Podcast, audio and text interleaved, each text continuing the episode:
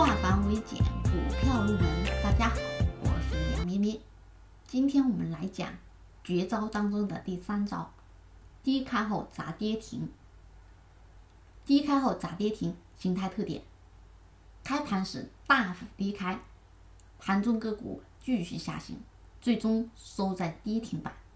低开砸跌停，这是它的形态特点。那么，给了我们什么样的盘口语言呢？盘口解读，这是主力资金在不顾一切疯狂出逃的信号，个股在中短期内出现暴跌走势概率极大，所以实战当中我们要注意大幅减仓，或者干脆出局离场观望，因为低开后砸跌停是主力资金不顾一切疯狂出逃的信号，后市必然会有一跌。好。那我们来看一看它的案例。上海五毛，这一天我们发现早上它就开始低开，并且大幅低开，最终一直跌，一直跌，跌到了跌停板，收盘前封住了跌停板。后面怎么样？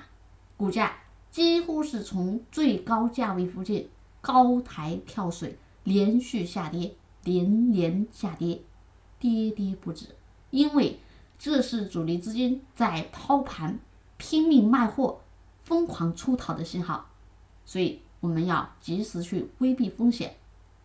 好，再看一个长青集团，长青集团这一天也是一样的，跌停开盘，看到没？直接跌停，盘中开板，再次又砸回跌停板。这里显然也是一种诱多信号，因为它是低开后砸跌停，是属于主力资金不顾一切疯狂逃命的信号。